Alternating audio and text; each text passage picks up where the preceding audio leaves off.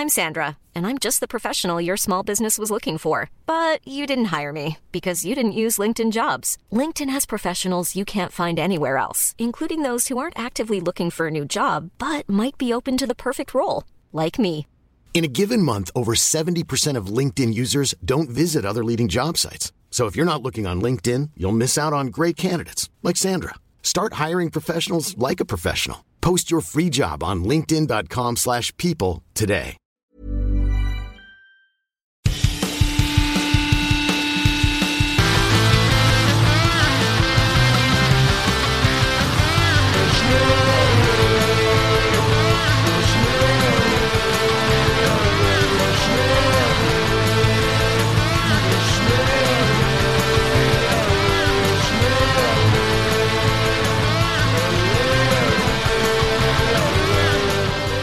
Null! Hurra! Oschneole ist back. Tobi, endlich Ah. haben wir uns wieder. Renate!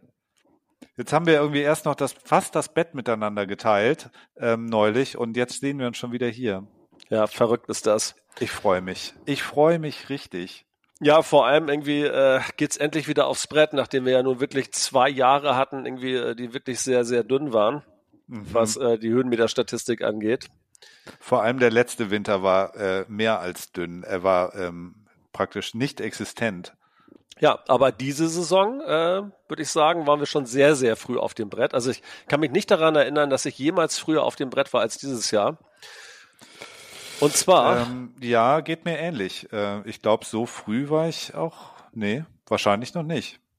Ja, auf, und zwar haben wir ja schon mal die ersten zwei Schnee, äh, Sch- Schnee, ich bin schon ganz aufgeregt, Schneetage, zwei, die ersten zwei Skitage, die ja eigentlich eher Snowboard-Tage sind, hinter uns gebracht. Und zwar waren wir am letzten Wochenende auf dem Stubaier Gletscher zum Opening des Stubai Zoos. Warst Das du schon mal am Snowpark. Stubaier Gletscher eigentlich? Was meinst du? Warst du eigentlich schon mal am Stubaier Gletscher? Ich war jetzt zum ersten Mal am Stubaier Ich war auch Gletscher. das erste Mal dort. Meine Frau war schon mal da und äh, der hat es auch ganz gut gefallen. Und ich muss sagen, irgendwie, wir hatten ja auch echt ein äh, sehr buntes Wochenende. Wobei man ehrlicherweise ja sagen muss, das sah äh, eine Woche vorher gar nicht danach aus. Und zwar hatte ich ja irgendwie im Vorwege schon mal schneehöhen.de rauf und runter gearbeitet, um mich darauf vorzubereiten, was uns da erwartet. Also irgendwie um die Eckdaten einmal vorzubringen. Größtes Gletscherskigebiet mit 65 Pistenkilometern. Schon mal nicht so schlecht. Talstation 1695 Meter und geht hoch bis auf 3210 Meter. Also schon ganz amtlich. Und ähm, was ich auch gut fand, war irgendwie so der Mix aus Liften, die sie dort irgendwie so im Angebot oder Aufgebot hatten. Und zwar ist es ja oftmals so, dass irgendwie so die Gletscherskigebiete ja immer noch irgendwie mit äh, sehr stark mit so Schleppliften durchseucht sind. Und ich finde, das war am Stubaier Gletscher halt irgendwie äh, völlig in Ordnung. Also diese Eisgratbahn, die an in zwölf Minuten von 1000 äh, was waren das, 1695 Meter hochkatapultiert auf 2900 Meter. Die war schon mal richtig gut. Also die ist geräumig, schafft ordentlich Leute nach oben, also keine langen Wartezeiten, was irgendwie nicht ganz unwichtig ist. Und ich muss sagen, das hat mir irgendwie alles ganz gut gefallen. Naja, und als wir dann irgendwie äh, die Woche vorher ja noch irgendwie auf die Webcam geguckt haben, da gab's ja gerade mal fünf Zentimeter Schnee, wenn man das so nennen darf. Also das war ja wirklich eine sehr dünne Auflage und alles mit Warnhinweisen versehen. Also Achtung, steinige und eisige Pisten. Also genau das, was wir nicht wollen. Ja, und dann hat's Frau Holle gut mit uns gemeint und hat einfach nochmal eine kleine Auflage von 50 Zentimetern irgendwie in der Woche vor unserem Trip hinterher geschoben. ja, und dann war meine das gering, geringfügige Menge Schnee abgeworfen. Ja. Ähm, für dich war das natürlich ein Fest, weil ehrlich gesagt, du hast ja den ganzen Sommer auf schneehöhen.de verbracht und äh, auf, So ungefähr. auf Reload gedrückt sozusagen alle drei Minuten. Ähm, und äh, von daher muss das ja für dich jetzt äh, eine ja, ein echtes Highlight gewesen sein. War es für mich natürlich auch. Und ähm, also das ganze Wochenende fand ich echt mega. Wir hatten super Glück mit dem Wetter. Wir waren in einem Top-Gebiet ähm, und ähm, die eisigen und steinigen Pisten haben uns auch gar nicht so richtig was ausgemacht, weil man konnten, wir, wir waren ja dann auch ein bisschen so mit Testbots unterwegs. Ne? Also das Opening jetzt am Stubaitaler Gletscher war ja äh, auch nochmal äh, mit vielen Brands vertreten. Ähm, Burton war am Start, äh, Aber war am Start, Bataillon war am Start, alle waren am Start. Ähm, und äh, das ist natürlich irgendwie mega cool.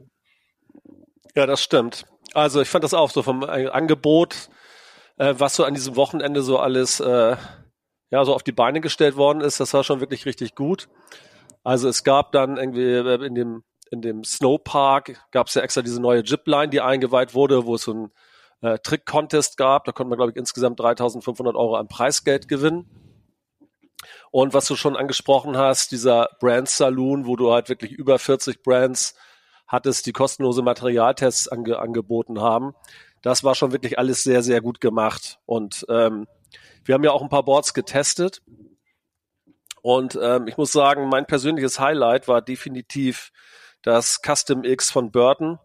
Das ist ja wirklich ein also wirklich eine Latte, ne? Das ist wirklich total hartes Brett. Irgendwie, ich habe das in 1,66 Meter Größe gehabt ist ein Camberboard. Das heißt, irgendwie, wenn man mal aggressiv wirklich den Berg bearbeiten möchte, ist das wirklich ein tolles Board, weil man halt wirklich eine Laufruhe hat, man kann gut kanten und ähm, man muss ehrlicherweise natürlich auch schon ein bisschen fahren können, um das Ding halt auch beherrschen zu können, weil es halt nicht so fehlerverzeihend ist wie ähm, andere kürzere Boards und äh, ich muss sagen, das wäre ein Board, was ich mir durchaus nochmal gut kaufen könnte.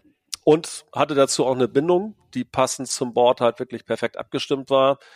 Das war auch von Burton äh, die, Cartel X, eine sehr steife Bindung mit so einer gummiverstärkten Sohle oder nicht Sohle, also mit gummiverstärktem Highback, was sich so um die Ferse legt und wo man, man es dann hinkriegt, halt wirklich so eine perfekte Kraftübertragung an den Start zu bringen. Und ich muss sagen, dafür hat sich das Testen definitiv gelohnt. Also das ist auf meiner Liste der Boards, die ich gerne als nächstes haben möchte, ziemlich weit oben gelandet. Ja, ich glaube, das ist so für, für deinen Style irgendwie genau das richtige Brett gewesen. Einfach so ohne Rücksicht auf Verluste da die Piste runter zu nageln. Ähm, ja, hat Spaß gemacht auf jeden Fall. Ja, und genau dafür ist das Brett halt auch gemacht. Ne? Also ich meine, es macht jetzt wenig Sinn, irgendwie, wenn es gerade mal zwei Tage geschneit hat, sich jetzt so ein äh, Freeride-Board irgendwie äh, auszuwählen. Deswegen habe ich auch schon definitiv äh, gleich gesagt, ich möchte gerne eins haben, irgendwie was genau für diese Pistenverhältnisse halt irgendwie gut gemacht ist. Und ähm, das war schon wirklich die perfekte Wahl. Neben der Piste war aber schon ganz schön viel verspurt auch, ne? Also da sind wieder ganz, ganz viele, wie immer natürlich dabei, die dann neben der Piste da irgendwie jeden, jeden kleinen Flecken äh, Powder und jede, jede Schneeflocke nutzen, die da noch nicht umgedreht wurde. Ähm, aber das birgt natürlich immer noch eine Menge Risiko um die Jahreszeit, wenn da gerade mal der erste Dump an Schnee runterkommt. Ähm, da, ja, das kann schon ins Auge gehen, wenn man sich da mal irgendwie mault. Ähm, aber ja, gut. Ja, also zum neben der Piste fahren war es jetzt irgendwie noch nicht so geeignet und wir haben es ja mhm. auch wirklich einmal gemacht, dass wir die Talabfahrt gefahren sind, also auch mit unseren eigenen Boards. Leider, und, leider mit den eigenen Boards. Aber wir ja, hatten das hätte ich aber auch ein bisschen assig gefunden, ehrlich gesagt. Leiste den Board aus und gibt's ja so ein völlig zerkratztes Board zurück. Also das, das geht nicht irgendwie. So, aber unabhängig davon, ähm, bist so gut dafür, dass es dann doch recht steinig war, muss ich sagen, irgendwie auf dieser Talabfahrt, ähm, sahen die Boards danach immer noch irgendwie ganz gut aus. Also haben wir Glück gehabt, da dass ich meine Tough Cat da nicht komplett geschrottet habe. Der Einzige, der deine Tough Cat schrotten darf, bin ich. Ja, allerdings. Ja. Mhm. Von dürfen kann ja nicht die Rede sein. Ich habe es einfach gemacht. Ja, du bist einfach gegen einfach reingefahren und hast sie gehäutet. Ja, genau. Aber das war ja schon, du äh, hättest es ja schon längst wieder reparieren können, aber dazu fehlt dir natürlich wieder irgendwie Zeit und Muße lässt du mich wieder machen. Ja. Mhm. Aber was wir jetzt gerade übersprungen haben, ist natürlich unsere Anreise, weil ähm, was ich persönlich total geil fand, war irgendwie, dass wir am Freitagabend nach der Arbeit äh, uns nach geführten sechs, sieben Bieren, glaube ich, irgendwie einfach in den Schlafwagen gelegt haben, in diesem ÖBB Nightjet, der einen von Hamburg im Schlaf, also bestenfalls im Schlaf, irgendwie nach Innsbruck kutschiert. Also ehrlicherweise haben wir beide, obwohl wir so einen Schlafwagen hatten, irgendwie nicht wirklich gut geschlafen, aber ja, entweder waren es irgendwie so ein bisschen die Fahrgeräusche oder die ungewohnte Umgebung, vielleicht war es auch die Kombi irgendwie mit dem Bierchen, keine Ahnung. Nichtsdestotrotz, als wir dann mit diesem Winterskibus äh, dann ja auch beim Stubaier Gletscher irgendwie angekommen sind, war das irgendwie, waren die Strapazen der Anreise ja auch schnell vergessen. Und wir haben es dann wirklich geschafft, um äh, kurz vor zwölf oben am Berg zu sein. Und das ist halt schon ganz geil, ne? wenn du als, als Nordlicht aus Hamburg kommt, irgendwie ohne einen Tag Urlaub zu nehmen, trotzdem zwei Tage borden kannst. schon nicht so schlecht. Muss man jetzt nicht jedes Wochenende haben, irgendwie, weil es natürlich schon irgendwie anstrengend ist, aber ich fand, das war ein, war ein bunter Trip, den wir da gemacht haben. Also ich würde ja hoffen, entweder äh, hat man sich nach der zweiten, dritten, vierten Fahrt auch daran gewöhnt, in so einem Zug zu schlafen ähm, und kann dann auch pennen, oder man lernt halt oder oder nimmt halt dann einfach in Kauf, sich da mal irgendwie so eine schöne äh, Schlaftablette reinzuzimmern. Ähm, ich fand es tatsächlich jetzt, ich glaube, ich habe einfach immer gedacht, ich fall da raus aus den Dingern. Ne? Diese diese Klappbetten da zum runterklappen. Ich meine, eigentlich ist da, das ist schön gemacht. Da gibt es ein Kopfkissen und und äh, äh frische Bettwäsche und so weiter. Ist schon irgendwie geil. Ähm, aber dann liegst du da und es rumpelt und äh, dann denkst du irgendwie, ich purzel hier gleich runter und brech mir noch die Knochen. Aber die aber das Kabine ist so schmal, du fällst wahrscheinlich gar nicht raus, sondern du bleibst dann stecken zwischen der Wand und dem Bett. Also insofern. Okay, ja, danke. So breit bin ich jetzt doch wieder nicht. Na aber gut. du hast schon recht, das Platzangebot war ein bisschen mau, aber man, wir hatten jetzt ja nur unseren Boardbag und da steckte alles drin, noch ein paar Socken, eine Unterhose, eine Zahnbürste. Wir waren ja mit schmalem Gepäck unterwegs. Freitagabend hin. Wann ging der Zug? Um halb neun? Ja, genau. Ja, und am nächsten Morgen stehst du in Innsbruck am, am Skibus. Das ist doch super. Ja, und, und diese, diese Skibus-Verbindung, also der, der, für alle diejenigen, die diese Tour nachfahren möchten, es ist der 590er. Der fährt halt ja wirklich alle 30 Minuten vom Bahnhof in Innsbruck irgendwie direkt zum Gletscher.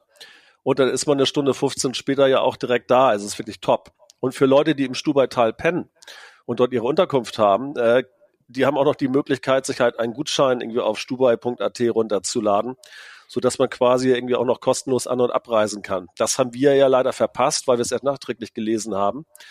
Aber tja, ich weiß nicht genau, wer da die Preise würfelt. Auf dem Hinweg haben wir 7,80 Euro bezahlt, auf dem Rückweg waren es plötzlich 15,80 Euro, aber unabhängig davon, man kann auch for free dorthin fahren und ähm, ich fand die Verbindung wirklich top, kann man gar nicht anders sagen. Ja, und dann haben wir auf dem Hinweg ja noch schnell unsere Sachen ins Hotel geworfen. Und dann haben wir eigentlich so den kompletten Nachmittag ja irgendwie oben erstmal am Berg verbracht und waren dann ja irgendwie oben beim Snowpark und haben uns da schon mal irgendwie ähm, mit dem Tim unterhalten, der ja später irgendwie auch noch dazukommt zu unserem Gespräch und uns ein bisschen was dazu erzählt, ähm, worauf es beim Shapen eines Funparks oder Snowparks so ankommt. Dann haben wir uns da, ja, wen haben wir dann alles getroffen? Wir haben den Leon Fockensberger getroffen, der sich da äh, schon mal auf die kommende Saison vorbereitet hat. Wir haben ein bisschen das Gebiet erkundet und es waren ja nun auch fast, na nicht alle Lifte, aber ich würde sagen so äh, 70 Prozent der Lifte waren ja auch geöffnet. Und die Leute, die dort waren, irgendwie haben sich ganz gut aufs Gebiet verteilt. Also ich fand, es war jetzt nicht überfüllt oder so, obwohl irgendwie ganz gut Betrieb war. Das, äh, ja, da hast du vollkommen recht. Also ich finde, Wartezeiten etc. haben sich total in Grenzen gehalten. Da standst du vielleicht mal irgendwie drei Minuten oder so irgendwo am, am Sessel an, aber länger hat das in der Regel ja nie gedauert. Die schaffen da ganz ordentlich was weg. Ähm, und es hat sich echt gut verteilt. Es war schon voll. Ähm, und äh, es ist natürlich jetzt auch immer so ein bisschen komisches Gefühl dabei gewesen mit Corona etc. und Maske und so weiter. Es ist schon irgendwie anders als vorher. Dieses, dieses ganz Unbeschwerte äh, war natürlich nicht da. Aber ich finde, den Umständen entsprechend haben sich ja auch alle gut benommen. Also ich hatte jetzt nicht das Gefühl, dass man da jetzt irgendwie ähm, äh, grob äh, gegen irgendwas verstoßen hat oder so. Das sah schon alles ganz gesittet aus und wurde ja von den Betreibern auch ganz gut umgesetzt, äh, die ganzen Konzepte. Ähm, so, von daher ich war mit meinem Custom X aber auch so schnell unterwegs, dass der Virus gar keine Chance hatte, mich einzuholen. Hast das du gesehen, Tobi? Dich. Ja, ja, ich habe ich hab die fast gar nicht mehr gesehen. Ja, ich ja. habe nur die ganzen Viren hinter dir gesehen. Zwisch. Halt, Renate, warte auf uns. Ja, die habe ich noch gesehen, wie sie dann sich die Augen ausgeheult haben, weil sie dich verpasst haben. Ja. Sehr gut, also das Brett hatte ich irgendwie begeistert, oder? Das Brett fand ich total geil. Ähm, ich noch zur Maske. So ich habe so gerade äh, noch mal gelesen, äh, also es, was ich ja immer so ein bisschen stressig fand am Anfang war, irgendwie man einen Helm auf hat und dann die Maske anziehen will, da muss man ja irgendwie ein bisschen rumfummeln, damit das irgendwie alles funktioniert.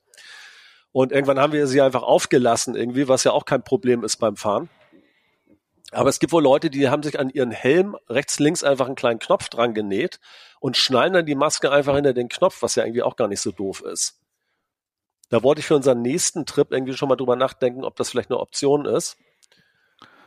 Aber dass der Gedanke bei so einer Maske ist ja, dass die relativ eng anliegt. Also du musstest ja sogar FFP2-Masken tragen und nicht die normalen medizinischen Masken. Und die sollen ja eigentlich relativ dicht sein. Wenn du die jetzt an den Helm hängst, hast du da ja eine riesen äh, Lücke drin. Also ich, ich weiß nicht, ob das naja, so ich habe ich habe es jetzt noch nicht selber ausprobiert und mir noch nicht angeguckt, aber ich habe irgendwie mehrfach gelesen, dass viele Leute das mit dem Knopf gelöst haben mhm. und das wohl auch Sinn macht tatsächlich. Also klar, wenn jetzt eine FFP2-Maske gefragt ist und die hängt dann einfach vorne nur runter, das ist natürlich nicht Sinn der Sache. So, aber wir werden es rausfinden.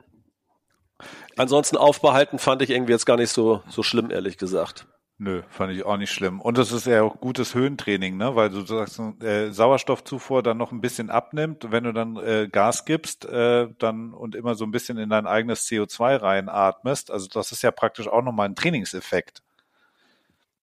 Ja, und das ist gut für die CO2-Bilanz, weißt du, wenn ich das direkt wieder einatme. ja, genau. Du tust dann auch noch der Umwelt was Gutes. Ja, ja, total. Aber weil du irgendwie hier von deinem Burton-Brett so schwärmst, ne? Ich hatte mir auch eins ausgeliehen, so aus dieser Family Tree-Serie. Äh, und was ich, mega Brett, ähm, Hometown Hero, ähm, aber was ich so richtig geil finde, ist ja dieser türkise, die türkisfarbene Base von den Brettern. Die gibt's so in ja, es so schimmerte so wie bei so einem Ambilight irgendwie Fernseher, ne? Ja. ja, genau, wie so ein Ambilight. Ich musste aber ständig an so eine Unterbodenbeleuchtung denken von so einer Lowrider-Karre oder so getunten Autos, weißt ja. du? Und du, du bretterst so über die Piste und unten schimmert's irgendwie so bläulich. Ähm, richtig geil, wie aus so einem Fünf-Sterne-Deluxe-Video. Das ist immer so, aha, ja, ja. Schön war es auch, als ich das Brett wieder abgegeben habe. Da fragte mich doch das Mädel am Burton-Stand irgendwie, äh, wie es mir gefallen hat. Und ich meinte so, ja, war richtig cool. Irgendwie Brett läuft wie auf Schienen. Und dann meinte sie doch zu mir, naja, das wäre jetzt aber irgendwie also nicht so die positive Kritik. Und ich meinte so, wie sie das denn jetzt meint, irgendwie, ich mein so mit läuft wie auf Schienen halt, lauf ruhig und äh, ne, man hat halt eine starke Kontrolle. Und ähm, sie hatte halt verstanden, es läuft wie auf Skiern. Und vorher hat sie sich noch darüber lustig gemacht, dass ich irgendwie scheinbar ein Hörproblem aufgrund meines hohen Alters hätte. Aber den Ball konnte ich dann direkt wieder zurückspielen. Das Brett lief nicht wie auf Skiern, sondern auf Schienen. Das ist aber wirklich, also das könnte man wirklich äh, als amtliche Beleidigung auffassen, ne? Wenn du sagst, Nie so, würde ich hey, mir sowas anmaßen. Wie, wie findest du mein Snowboard? Ist wie Skifahren. ja, genau. Arschloch. Oh, hups. Oh, jetzt sind wir wieder bei den Explicit Lyrics. Wieder, Irgendwie, vielleicht ja. müssen wir da jetzt doch langsam mal eine Meldung machen. Mhm. Tobi, Tobi. Nicht, dass wir da noch eine Verwarnung kassieren. Das wollen wir nicht. Nein, auf gar keinen Fall. Als wir das Gebiet erkundet haben, äh, sind wir dann auch einmal äh, hoch Richtung Stubai Su, heißt das, ne? Stubai Su. Oder genau. Stubaital Su. Nee, Stubai Su, ne? Der Park oben. Genau. Ähm, ist ja auch echt ein Riesenteil. Ich glaube, jetzt mittlerweile gibt es dort vier Lines, die sie da hingebaut haben. Auch ganz neu, so eine kleine Jip-Line, halt eher mit so ein paar Rails und, und, und Boxen. So klein und so ist sie auch gar nicht, ne? Also eher eine große Jip-Line, wenn man es genau ja, nimmt. Sagen, einigen wir uns auf eine lange Jip-Line. Ja. Ähm, und, äh, und dann gibt's halt irgendwie so die Medium-Line und die Pro-Line und dann ähm, das, äh, ja, die Königsübung, die Prime Line äh, mit den ganzen Sessions. Da haben wir uns irgendwie einmal angeguckt, wie die ganzen Irren sich darüber äh, äh werfen. Äh, echt krank. Ähm, und äh, da haben wir den Tim getroffen und der Tim sorgt dafür, dass da die ähm, ja, alle, die dort fahren, die ganzen Pros, die sich auf die Wettkämpfe vorbereiten, aber auch alle Locals und äh, anderen Rider, die sich da über die Kicker äh, werfen, perfekte Bedingungen vorfinden und immer schön glatt ist. Ähm, ja, und ähm, den haben wir jetzt hier in unserer heutigen Folge auch zu Gast. Grüß dich, Tim. Stell dich doch einmal ganz kurz unseren Hörern vor. Also ich bin der Tim Köhler, bin 27 Jahre alt und bin jetzt im Moment in meiner siebten Wintersaison am Shapen. Ähm, ich habe das damals angefangen nach dem Studium, wo ich mir gesagt habe, äh, ich war mit 21 im Studium fertig und habe gesagt, äh, ich will jetzt nicht direkt mit einem ernsten Schreibtischjob anfangen, da gehe ich doch mal eine Saison ins Skigebiet und probiere mal was anderes aus. Und ja, jetzt die siebte Saison grad und äh, bin auf jeden Fall immer noch glücklich damit, was ich mache und habe auch jetzt nicht vor, das zu ändern vorerst. Ja, Wahnsinn. Und warst du immer im Stubai-Tal oder immer im Stubai Gletscher oder warst du auch mal woanders vorher? Ähm, nee, also angefangen habe ich damals bei der Firma Q-Parks, heißen die, in Sölden. Da habe ich zwei Saisons geshaped. Ähm, daraufhin, in der zweiten Saison in Sölden, bin ich dann direkt nach Neuseeland gegangen, also praktisch Back-to-Back Winter und habe dann in Kedrona in Neuseeland gearbeitet, auch im Park dort. Ähm, da habe ich, glaube ich, meinen Rekord aufgestellt und in einer Saison 220 äh, Skitage oder in einem Jahr 220 Skitage gehabt. Ähm, mir, kommen, noch, mir kommen gleich die Tränen. Ja. ähm, dort dann noch einen, einen Sommer verbracht in Neuseeland und dann die äh, zweite Wintersaison in Neuseeland gemacht und darauf dann auch wieder back-to-back -back direkt von Neuseeland hier nach äh, Deutschland, nach ja, Europa zurück und habe dann für Schneestern angefangen zu arbeiten. Da habe ich dann das erste Mal auch in Stubertal gearbeitet für die Vorsaison am Gletscher und dann war ich in Südtirol in einem kleinen Park ähm, in Kolfosco und dann letzte Saison war ich wieder im Stubertal und verteilt einfach in Österreich ein bisschen. Dann kam ja leider auch Corona ein bisschen dazwischen. Ähm, hatte ich aber Glück und konnte trotzdem weiterarbeiten, habe auf Veranstaltungen gearbeitet und habe ähm, in Andermatt in der Schweiz gearbeitet für zwei Wochen in der Red Bull Veranstaltung und danach noch bei den Audi Nines. Das sagt euch bestimmt auch was, eine der größten Ski- und Snowboard-Veranstaltungen. Und danach noch am Gletscher im Kaunertal und genau, dann nach einer kurzen viermonatigen Sommerpause, jetzt bin ich seit Anfang Oktober wieder hier im Stubertal am Shapen. Ja, Wahnsinn, ey, da hast du auf jeden Fall schon einiges gesehen. Aber ähm, ich, wie Tobi eben schon meint, ich bin ein bisschen neidisch auf diese 220 Skitage. ähm, also scheinbar kommt man auch als Shaper irgendwie äh, sehr viel Zeit äh, oder hat man sehr viel Zeit auch selber zu fahren. Ja, man hat schon immer mal ein bisschen Zeit auch. Äh, es kommt natürlich immer darauf an, wie viel gerade los ist. Ähm, aber generell, allein um an meinen Arbeitsplatz zu kommen, muss ich ja schon mit den Skiern fahren. Also ist jeder Arbeitstag eigentlich auch ein Skitag für mich. Ich glaube, wir müssen das Gespräch sofort beenden. Er fährt ja Ski. Renate. Der fährt Ski. Ich habe es auch gehört. Oh ich, Nein, also äh, mir geht es genauso wie dir, Renate. Irgendwie so diese Back-to-Back-Winter sind ja etwas, über das wir schon lange fabulieren. Ne? Also dieses ganze Gefasel vom Endless Summer kann ja keiner mehr hören. Endless Winter ist äh, angesagt und äh, dann genau. immer hier von der Nordhalbkugel auf die Südhalbkugel dem Schnee hinterher ist ein echter Traum. Sieben, also du hast ja gesagt, sieben Saisons, ist das sozusagen, ist das so gut, guter Durchschnitt für einen Shaper oder ist man da schon ein alter Hase? Oder ist man immer noch der, der muss, darf man immer erst noch die kleinen Kicker bauen nach sieben Jahren? Wie, wie kann man sich das ähm, vorstellen? Ja, so ich würde mal sagen, es ist so ein Mittel, Mittelding jetzt. Also es gibt natürlich sehr viele, die äh, gerade mit dem Shapen anfangen erst, für die vielleicht sogar auch eine Saison reicht, die halt sagen, okay, sie sind wirklich nur so als Winterpause einmal jetzt nach dem Studium oder nach dem Job, wissen nicht genau, was sie machen, äh, shapen dann mal eine Saison. Ähm, und dann auf der anderen Seite gibt's halt die, die schon ewig lange machen. Also hier gerade am Stuber, gerade bei uns bei Schneestellen, gibt es sehr viele Leute, die es einfach schon ja, sehr lange machen, also auch viel länger als ich. Da gibt's den David, der schon, ich glaube, in seiner elften Saison jetzt ist. Da gibt's äh, den Nate, der weiß ich nicht, wie viele Jahre das schon macht. Also ähm, ja, einige, die da auch schon viel mehr Erfahrung haben als ich, aber ich glaube, da arbeiten wir immer als Team gemeinsam und selbst wenn man im ersten Jahr mit dabei ist, äh, lernt man eigentlich schon, wie man die großen Kicker baut und wie alles funktioniert und da ja, wird gut mit eingebracht in das ganze Thema. Und äh, äh, wenn man jetzt irgendwie über die Kicker drüber fährt oder so, wir haben das ja jetzt ja am Wochenende live gesehen, ist ja schon krass, aber ich, ich denke mir immer, wenn ich die dann sehe und dann drehen die dann Siebener über diese Riesenteile drüber, wie man das überhaupt lernen kann, ohne dabei zu sterben. ähm, aber man fängt ja nicht damit an. Also man fängt ja irgendwie klein an und dann wird es immer größer und immer mehr äh, äh, und immer krassere Tricks.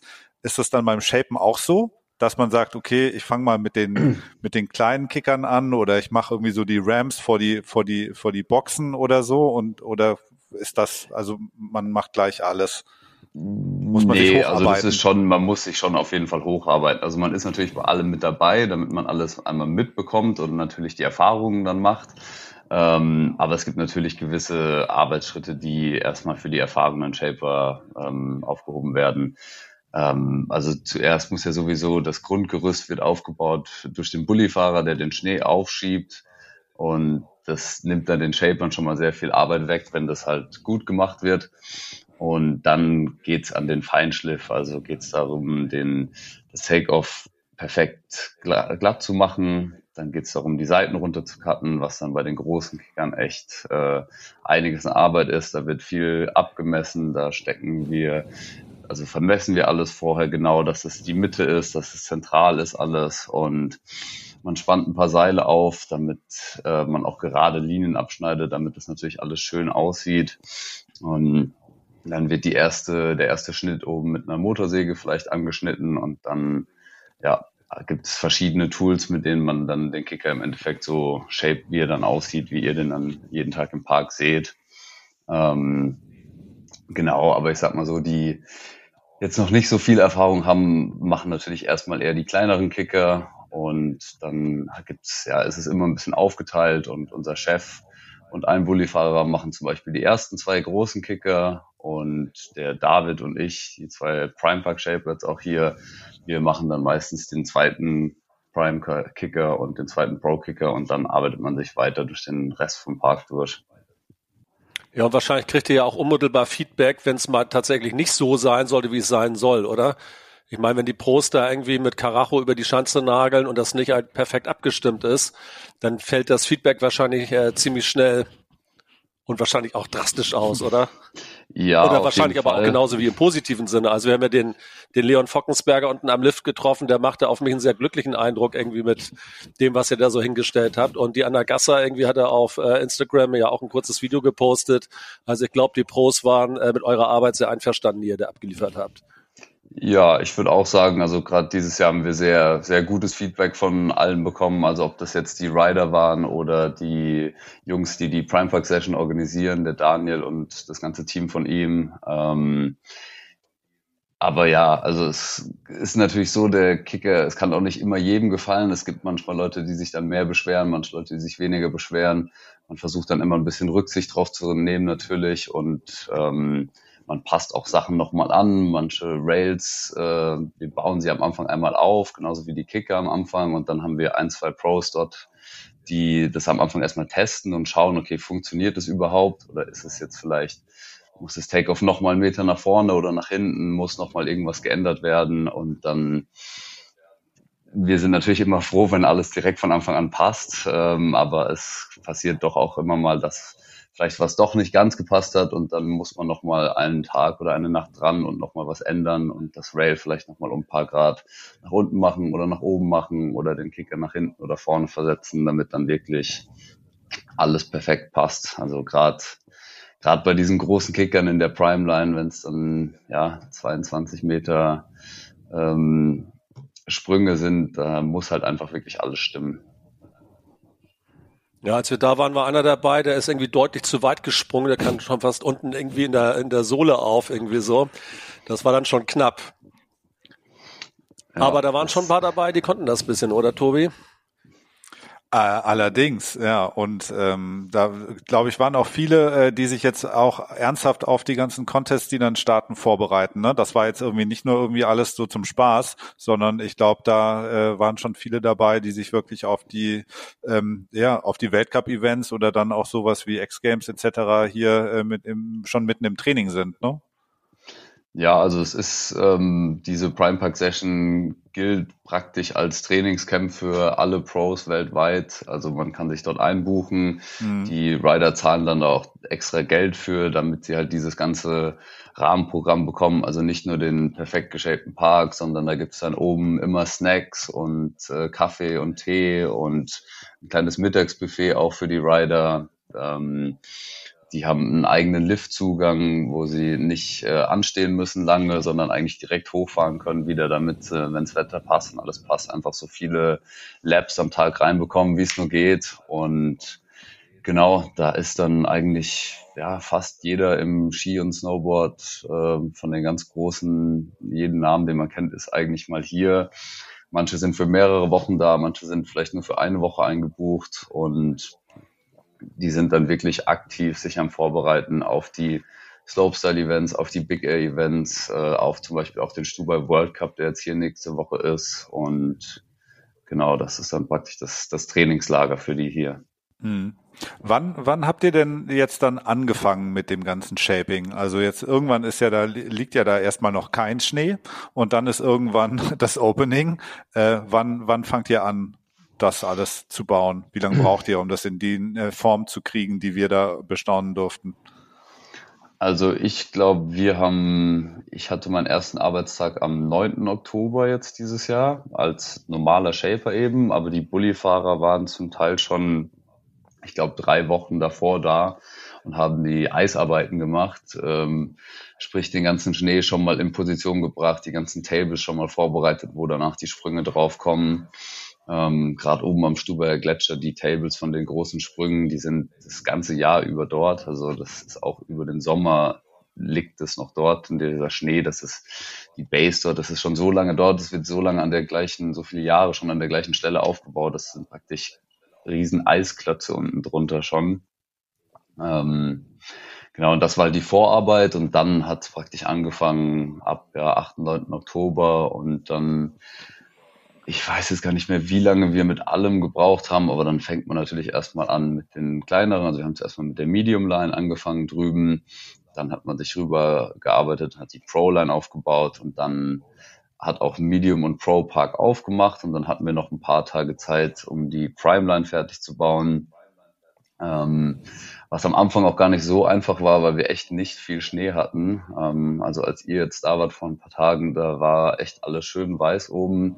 Wenn ihr zwei Wochen davor gekommen wärt, da hätte man sich ein bisschen erschrocken, da war noch nicht viel Schnee da und äh, hat man noch viele Steine gesehen außenrum. Und das macht dann natürlich für uns nicht einfacher, wenn man jeden Zentimeter erstmal zusammenkratzen muss und zum Teil haben die Bullifahrer äh, wochenlang an der gleichen Ecke von dem Prime Kicker oder von dem Prime Table geschoben, weil es einfach noch nicht breit genug war.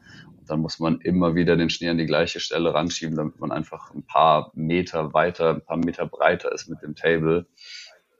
Ich glaube, dieses Jahr wollten sie, dass der Kicker über acht Meter breit ist, der erste Prime Kicker. Und dann muss man sich vorstellen, muss da rechts und links noch ein Bully vorbeipassen mit sechseinhalb Metern ungefähr. Und ja, dann kann man sich schon mal vorstellen, wie viel Schnee da wirklich drin steckt. Ja, das heißt, die Basis von dem Snowpark steht eigentlich jedes Jahr einigermaßen gleich. Und dann wird vielleicht mal im Kleinen variiert, dass man sagt, okay, man baut hinten vielleicht mal ein paar andere Obstacles rein oder sind die auch jedes Jahr gleich? Hm, nee, also es ändert sich schon immer. Ähm, Natürlich, manche Sachen müssen einfach an der gleichen Stelle bleiben. Also jetzt gerade die Pro und Prime Line, die ist schon sehr lange dort. Es gibt diesen Inrun von oben. Man braucht einfach die, die das Gelände muss einfach dazu passen. Ne? Wenn es jetzt total flach ist irgendwo, dann könnte man dort nicht solche großen Kicker hinschieben, weil man einfach nie diese Geschwindigkeit bekommen würde, um überhaupt über die Kicker drüber zu kommen. Ähm, deswegen dort gibt es einfach einen schönen steilen Inrun, wo man runterfährt und dort ist dann erstmal die Pro und Prime Line nebendran. Ähm, auf der anderen Seite ist dann der Medium Park, wo es ein bisschen flacher ist, wo ein bisschen kleinere Kicker sind, ein paar Rails hinten dran sind. Und was jetzt auch noch dieses Jahr im Stubertal neu ist, ist die Jib Line. Die, da wird extra ein neuer Lift aufgebaut, ein kleiner, ja, äh, so ein Rope Tow sagen wir dazu, also ein kleines Seil, was einfach immer im Kreis fällt, wo man sich dran festhält und dort äh, wird eine komplett neue Line aufgebaut auch, also was, wo es dann eher ums Jibben geht, heißt äh, mehr Rails, mehr ja etwas kreativere, kleinere Features, ähm, was einfach nochmal auch eine andere, ja, einen ganz anderen Vibe hat dort, wo es in der großen Prime und Pro Line sehr viel auf, ums Training für diese Slopestyle Contest oder Big Air Contest geht, geht es da dann eher vielleicht ein bisschen mehr um die Locals, die dorthin kommen, zum Spaß haben. Man sieht sich gegenseitig, wenn man im Lift hochfährt, sieht man alle, die runterfahren und ähm, dadurch würde ich sagen, hat der Stubertal Park jetzt der Stuber Zoo einfach nochmal eine ja, ganz neue Atmosphäre geschaffen dort auf der anderen Seite. Ja, da gab es doch im Rahmen des Openings auch so einen Trick-Contest am Samstag. Da wollte ich Tobi eigentlich anmelden irgendwie, aber dafür waren wir nicht früh genug da. Schade. Ja, richtig schade. Ich habe die ganze Zeit schon überlegt, was ich denn da für einen Trick äh, zeigen soll. Ich dachte, ich halte einfach oben an, am Takeoff an und zieh blank. das ist eine Riesenidee gewesen, ja.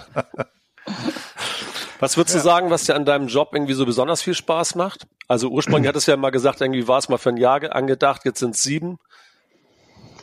Ähm, also ich würde sagen, das, das Beste natürlich, also ich fahre leidenschaftlich natürlich sehr gerne Ski und auch Snowboard und das ist einfach was Schönes, dass man das äh, Hobby mit dem Beruf verbinden kann. Ähm, für mich, was ich dann auch über die Jahre entdeckt habe, ist es super wichtig, einfach draußen zu arbeiten, an der frischen Luft zu sein, in den Bergen zu sein, in der Natur zu sein.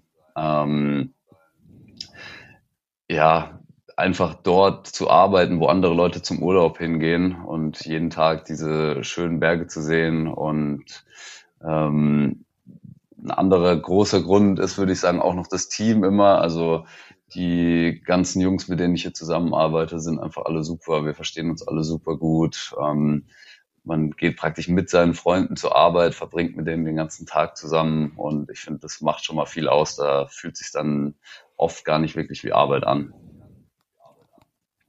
Ja, ich glaube, das ist generell auch was, was die ganze Snowboard-Szene oder, oder von mir ist auch Skiszene auszeichnet, dass du halt diesen, diese Leidenschaft und dann ja auch diesen Team Spirit natürlich mit dabei hast. Ne? Also das haben wir ja auch oben irgendwie bei dem Brand Saloon, wo du dir halt irgendwie das Material zum Testen ausleihen konntest, gemerkt, irgendwie so mit was, was für einem Feuer, egal ob es jetzt irgendwie die großen Brands sind oder die kleinen, also wir haben mit irgendwie einem Anbieter gesprochen, Baguette Boards heißen die, ähm, der ist seit zehn Jahren dabei, der baut irgendwie eine kleine Stückzahl im Jahr nur an Boards, aber der ist mit so viel Leidenschaft irgendwie bei diesem Thema dabei, fand ich total beeindruckend und irgendwie das macht ja auch irgendwie Spaß.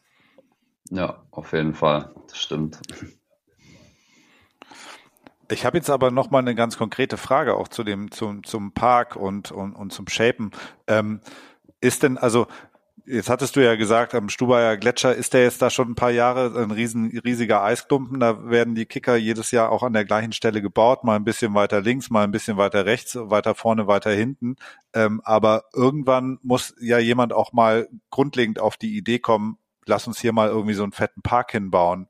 Ähm, also ist es sozusagen auch eure Aufgabe dann an solchen Locations, wo das Ding noch nicht ist, das ich sag jetzt mal auch zu konzipieren und mal also erstmal mit mhm. einem äh, auf mit einem Stift und einem Blatt Papier wahrscheinlich zu überlegen, wie ist denn so eine Line eigentlich aufgebaut? Wie baut man das dorthin? Welche äh, Kicker kommen als erstes? Was kommt als zweites? Wo ist dann Rail? Das muss ja irgendwie geplant werden.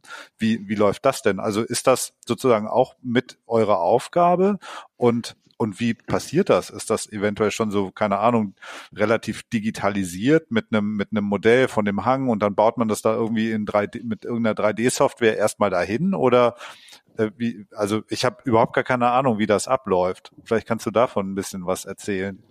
Ähm, ja, also das ist auf jeden Fall so, dass da äh, einiges an Planungen reinkommt vorher. Ähm, wir jetzt zum Beispiel als Firma Schneestern oder natürlich meine Chefs oder die Leute im Office ähm, sind immer im Kontakt mit vielen verschiedenen Skigebieten, versuchen äh, neue Kunden ranzukriegen und da gibt's dann jahrelang vorher meistens schon irgendwelche Verhandlungen, Gespräche über Verträge, was da gebucht wird, wie das ablaufen soll.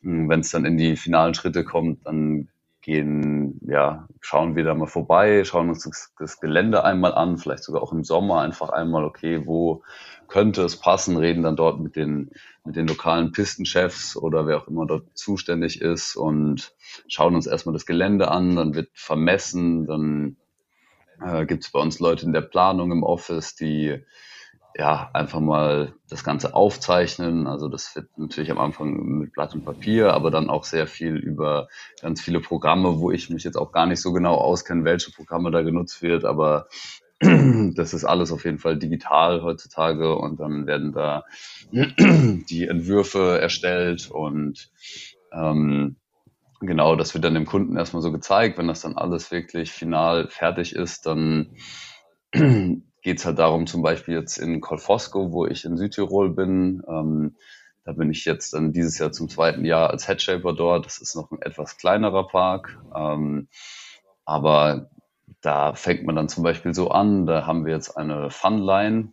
Ähm, das ist ja ein bisschen mehr auf Familien auch fokussiert, wo es ein paar Steilkurven gibt, ein paar Hügel gibt, ein paar Hindernisse, wo man einfach mit der ganzen Familie durchfahren kann und Spaß haben kann. Und nebendran ist dann ein kleiner Snowpark auch mit dabei.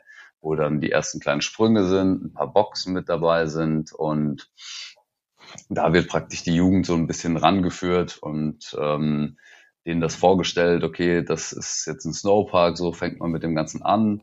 Und wenn man da jetzt dann, machen wir auch das ganze Jahr über immer Umfragen mit den ganzen Gästen zusammen und dann heißt es, okay, ähm, was könnte man verbessern, was wünschen sich die Gäste wirklich dort vor Ort, was äh, ja, was wollen die? Wollen die noch größere Kicker? Wollen die noch mehr Rails haben? Ähm, und da arbeiten wir dann wirklich mit dem Skigebiet, mit den Gästen, mit allen zusammen, um das so zu entwerfen, dass es dann im Idealfall von Jahr zu Jahr einfach größer wird und so entsteht dann über die Jahre aus einem vielleicht kleineren, anfangs kleinen Projekt dann irgendwann am Ende doch auch ein größerer Snowpark. Ja, so eine Funline wäre, glaube ich, für Renate genau das Richtige. Ne? Mal so ein bisschen durch die Steilkurve, mal ja. über so eine kleine Box rutschen. Ja, genau. Definitiv. Da brauche ich längst noch mal ein anderes Brett für. Ein bisschen kürzeres vielleicht als dieses Riesenbrett, was ich da am Start habe. Ja.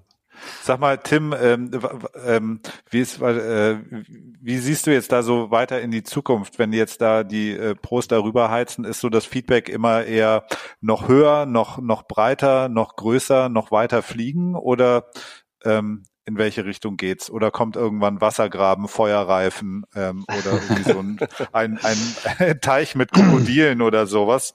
Ähm, man kann sich ja kaum vorstellen, wie das alles noch spektakulärer werden soll, außer noch weiter zu fliegen und dann irgendwie äh, nach den Zehnern, äh, dann kommt 14er und also wie weit geht das noch?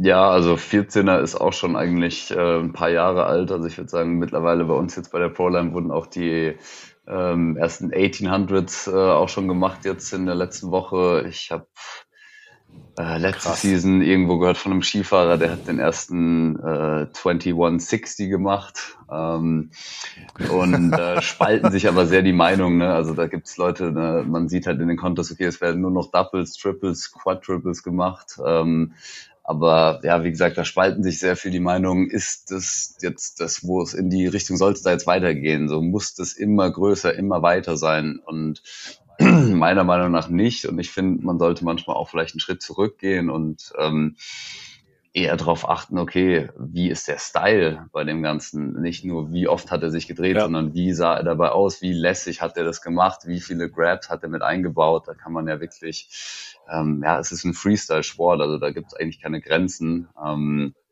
gerade was die Kreativität angeht. Und ähm, es gibt jetzt auch schon äh, seit, ich glaube, zwei, es wurde schon zweimal gemacht von X-Games, das sogenannte Knucklehack-Event, ähm, wo es dann eben nicht darum geht, über den Sprung zu springen und die größte Drehung zu machen, sondern man nur über den Knuckle fährt, also über den, die Seite vom Kicker, über die Landung praktisch und dort dann einen Trick macht, was dann natürlich viel mehr äh, Kreativität ähm, beansprucht und äh, wo es auch nicht so war, okay, man hat nur drei Tricks oder drei Runs, die man hat und wird darauf bewertet, sondern es war praktisch so eine Open Session, die dann irgendwie, ich weiß es nicht, 20 oder 40 Minuten dann ging und die Rider sind einfach nur gefahren und haben das gemacht, wie sie sonst auch an einem freien Tag fahren, wie sie mit ihren Kumpels Spaß haben. Und dann gab es eine Overall Performance Note sozusagen, eine Bewertung und wer halt generell am besten dort performt hat, hat dann eben Gold gewonnen in dieser Kategorie. Und ja, ich, also meiner Meinung nach fände ich es auf jeden Fall schön, wenn es äh, mehr in die Richtung gehen würde. es ist natürlich jetzt so, es wird immer professioneller, es ist äh, ja, es ist olympisch mittlerweile. Also die Leute versuchen sich einfach vorzubereiten mit diesen ganzen Contests, mit den World Cups, mit den Europa Cups, äh, mittlerweile auf die Olympiade dann vorzubereiten und damit zu fahren. Ähm, das ist natürlich auch schön, dass es so weit ist, dass der Sport so weit ist mittlerweile. Aber ich fände zum Beispiel auch nicht schlecht, wenn es mal einen Contest geben würde, wo man nicht mehr als ein 540 oder 720 spinnen darf und es dann halt wirklich mehr auf den Style wieder drauf ankommt. Sind wir wieder im Rennen, Tobi. genau, richtig. Ich wollte es auch gerade sagen. Wer, also ich finde das auch total super, dass ja bei, bei allen Events neben Höhe und Schwierigkeitsgrad etc. ja auch Style wirklich ein Bewertungskriterium ist. Ähm, und äh, wer sich mal genauer darüber informieren will, wie das funktioniert, der sollte sich mal die Folge äh, aus unserer zweiten Staffel Oschneole anhören von Affen, Haien und Bikini Girls. Da erklären wir das nämlich ziemlich genau, wie so, ähm, wie das Bewertungssystem aussieht. Aber ich gebe dir total recht, äh, Tim. Äh, ich finde das auch, also wenn ich mir, wenn ich so zwei Sprünge nebeneinander sehe und mir denke, wen würde ich sozusagen jetzt immer wieder gucken, dann würde ich jeden ganz langsam 180 oder 360, der einfach sich so schön weit da so langsam dreht und äh, immer vorziehen als vor jedem 1080 oder was 2160. 2160 Fürs Kopfrechnen ja. ist das ganz gut, aber das, also das also das das ist ja irgendwie für das ungeübte Auge auch eher irgendwie Salat. Ne? Also ja, kannst ja auch kommst Fall. ja nicht mehr mit. Also wie also pff, dann denkst du ja, okay, wie viel waren es jetzt? Wer soll das noch erkennen ohne Super Slow-Mo? Und dann ist das irgendwie so ein ganz ähm, so, so, so ein ganz rationales Streben nach Rekorden, aber das ganze Gefühl und, und, der, und die ganze Leidenschaft und der Style, äh, der das, der den Sport so ausmacht, geht ja total verloren. So einfach immer nur, okay, noch eine halbe Drehung mehr und noch eine halbe Drehung mehr. Das, das ist ja nur technisch. Und ich, das finde ich irgendwie wenig attraktiv. Also da finde ich irgendwie auch so ein Straight Air mit einem coolen äh, Grab einfach tausendmal geiler. Ja, sehe ich genauso. Da gab es auch jetzt letztens einen oder ein, zwei Skifahrer habe ich auch schon gesehen, die zum Beispiel über die große Primeline dann einfach ein Switch Zero Spin heißt das dann gemacht haben, sprich einfach rückwärts abspringen und rückwärts wieder landen.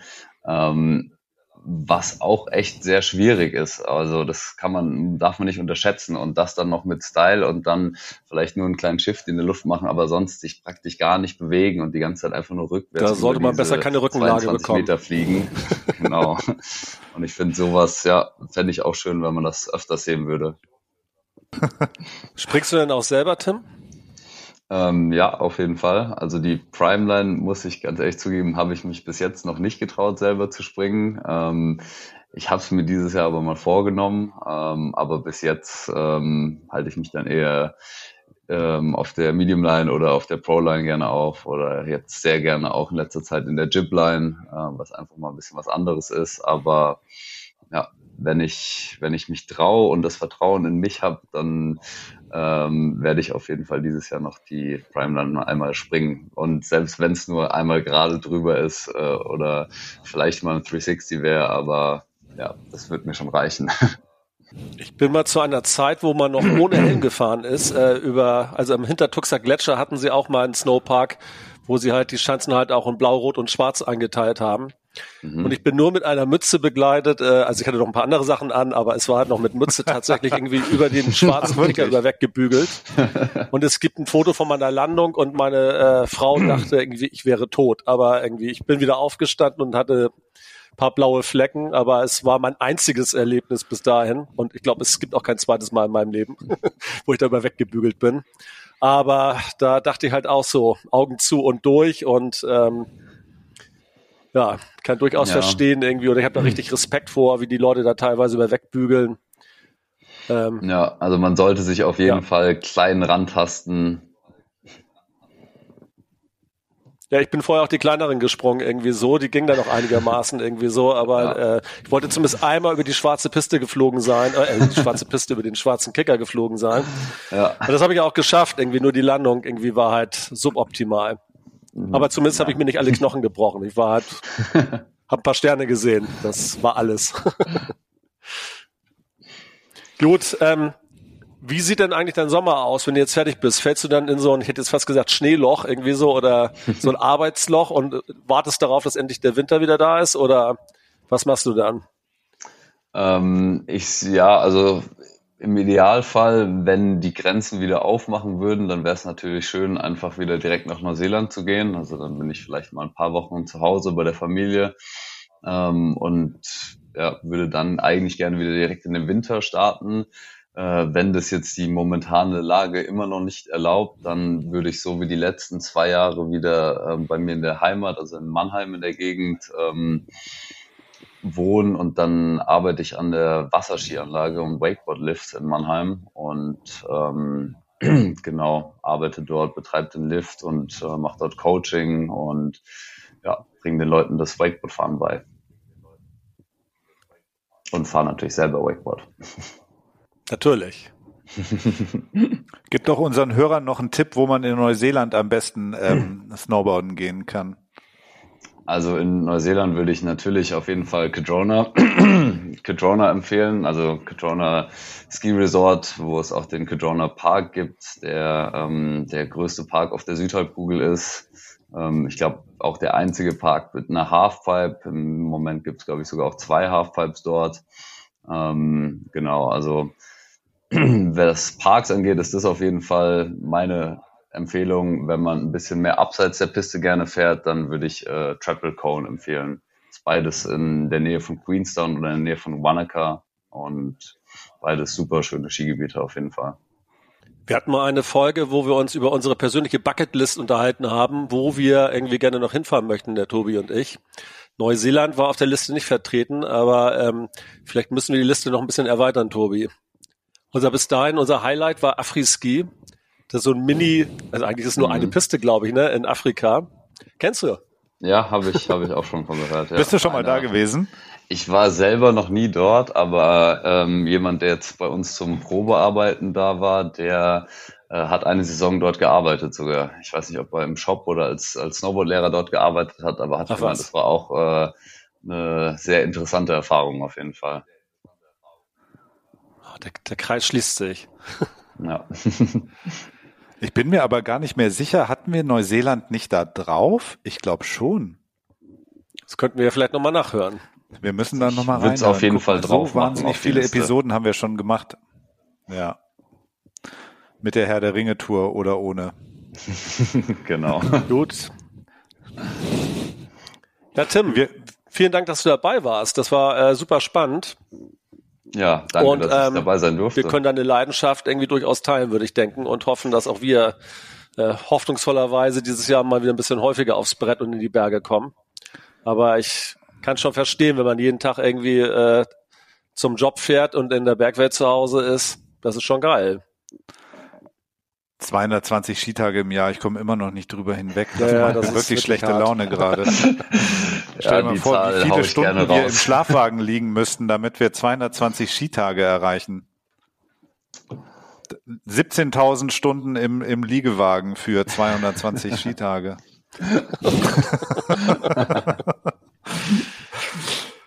Ähm, ja, dann äh, bricht dir mal nicht die Knochen, Tim, wenn du irgendwie dann die, die Primeline probierst. Ähm, und äh, ja, vielen Dank auch von mir dafür äh, hier für das tolle Gespräch und ja, alles Gute. Wir werden dich dann sicherlich mal irgendwie um eine Einladung nach Neuseeland anhauen, äh, wenn du drüben ja, bist. Gerne doch. Ähm, gerne. Aber ja, vielleicht sehen wir uns tatsächlich in dem einen oder anderen Park mal wieder. Ja, würde mich freuen auf jeden Fall. Vielen Dank auch an euch, dass ich hier dabei sein durfte. Hat mir auch echt Spaß gemacht und ja, vielleicht ja irgendwann mal wieder. Auf jeden Fall in den nächsten Kicker würden wir dich natürlich sehr freundlich bitten, ein schönes Oschneole-Logo so reinzukratzen, oh ja. dass man dann auf jeder Fernsehaufnahme auch gut erkennen kann. Ja, die müssen leider immer perfekt glatt geschält werden, das tut mir leid. Ah. Dann mit Farbe. Geht auch. genau. Wir, wir fertigen dann mal so eine kleine Schablone an. Mach das mal. Gut, alles klar. Mach's gut. Vielen Dank. Hau rein. Ja, gerne. Bis dann. Ciao. Renate, das Wochenende, ne? Voll mit blauem Himmel, weißem Schnee, hohen Bergen, viel Snowboard gefahren. Die 10.000 Höhenmeter haben wir nicht geschafft. Das muss man vielleicht gleich schon mal irgendwie sagen, bevor uns jemand fragt. Äh, aber die haben wir, die haben wir gerissen. Aber wir waren irgendwie auch so stoked, dass wir die Sheetracks-App eigentlich auch ganz vergessen haben. Normalerweise ist das ja Reflex, sobald wir eine Gondel betreten, der Griff zum Telefon und die App starten. Ähm, aber das haben wir irgendwie vor lauter Begeisterung, dass wir nach über zwei Jahren jetzt ähm, wieder auf dem Brett stehen, total vergessen ist auch die reine Nebensache. Hauptsache war, ein Wochenende eine total Bananenaktion zu starten, von Freitag bis Montagmorgen irgendwie ins Stubaital zu fahren. Ähm, Wiederholungsfaktor, Rainer. Anreise, Unterkunft, zwei Tage auf dem Brett mit dem Schlafwagen zurück. Ähm, dann hatten wir noch ein bisschen Verspätung. Das heißt, die ersten Calls und Meetings am Montagmorgen dann irgendwie noch unter der Bettdecke übers Telefon. Ähm, aber machen wir nochmal, oder? Auf jeden Fall. Du hattest ja schon geschrieben, das könnte der Start irgendwie in eine neue Tradition sein. Und ähm, ich bin sehr dafür, muss ich sagen. Der Stubaier Gletscher hat mir wirklich top gefallen. Und ähm, wenn wir da jetzt jedes Jahr solche Bedingungen vorfinden würden, ach, wie schön wäre das. Das wäre top. So, und äh, besser kann man eigentlich in so eine Skisaison gar nicht starten. Und dann warten aber hoffentlich diesen Winter noch ein paar Highlights auf uns. Definitiv, es dauert ja gar nicht mehr lange. Also ich meine letztendlich, äh, wir fahren ja auch dieses Jahr wieder zur Ski and Border Week nach Val Thorens und ähm, das sind auch nur noch vier Wochen. Und dann stehen wir ja wirklich mal ganze sieben Tage auf dem Brett. Da freue ich mich schon sehr drauf. 11. bis 18. Dezember dieses Jahr, Tobi. Hui! Ja. Ja, das ist natürlich echt mega gut. Muss man mal gucken, wie das mit den Events dort wird. Ne? Also es gibt ja immer diese Hüttenparty und äh, diverse andere Side-Events irgendwie und die haben sich bei EMP-Reisen, also ist der Veranstalter der Ski Border Week, jetzt überlegt, ähm, du kannst auch als nur Getesteter fahren, bekommst du lediglich nur Zugang zu dem Apartment und den Skipass, bist bei den Events dann aber raus und bei den Events selber gilt halt 2G und das wird dann halt auch entsprechend kontrolliert und nachvollzogen, was ich persönlich gut finde, weil sonst wäre ich da wäre ich da raus. Und so kann man dann halt wirklich sorgenfrei feiern und eine gute Zeit in den Bergen haben. Und ähm, ja, für alle Leute, die übrigens mehr zur Ski Border Week wissen wollen, ähm, können wir eigentlich nur unsere ersten beiden Folgen von Uschneole empfehlen, weil da sprechen wir ja richtig ausführlich drüber. Ne? Was einen da so erwartet und warum das für uns persönlich ja immer einer der Höhepunkte des Jahres ist. Und das jetzt ja auch schon seit mittlerweile, ich würde sagen, fast 20 Jahren. Ne? Ähm, ja, ich glaube, es könnten schon mehr als 20 Jahre sein, die wir dorthin fahren. Das Saison-Highlight. Ähm, und ich habe so das Gefühl, das wird ein schneereicher Winter. Das könnte ich mir auch gut vorstellen. Ich muss mir jetzt überlegen, ob ich mir jetzt noch dieses neue Brett kaufe oder nicht. Oder ob die Tough Cat noch mal herhalten muss. Aber so oder so, wir werden da eine gute Zeit verbringen. Da bin ich sicher. Muss gut aufpassen, nicht, dass ich dir dann vom neuen Brett wieder so ein irgendwie ein schönes Stück vom Belag absäbel mit mhm. meinen scharfen Kanten, weißt du? Einmal, Tobias, verzeih es dir. Ein zweites Mal könnte eng werden. Ja, kann nichts dafür, Gut, und du, vor allem auch schön, dass es nur wieder losgeht mit unserem Podcast. Da freue ich mich drauf. Wir werden dieses Jahr wieder viele, viele schöne Gespräche haben, würde ich denken. Wir haben uns ja so einen kleinen Redaktionsplan zusammengebastelt. Und sind dann ja auch wieder alle 14 Tage mit einer neuen Episode am Start und zwar immer am Donnerstag. Das heißt, die nächste Episode kommt dann auch schon am 2. Dezember. Ich freue mich. Und ich mich erst. Tobi, es war mir wie immer ein inneres Blumenpflücken mit dir. Ja, Renate, was dazu kann ich nicht sagen. Das ja, geht mir natürlich ganz, ganz genau. Sprachlos, du, ne? du kannst ja, also du siehst ja, ah, doch, du siehst ja, wie ich rot werde. Ich erröte leicht. Ähm, und ich freue mich auf die ganzen äh, anstehenden Gespräche mit dir, gemeinsame Zugfahrten ähm, und äh, Doppelzimmererlebnisse. Doppelzimmerromantik. Mach's gut, Renate. Bis bald. O Schneeole. O Schneeole. Reingehauen. Tschüss.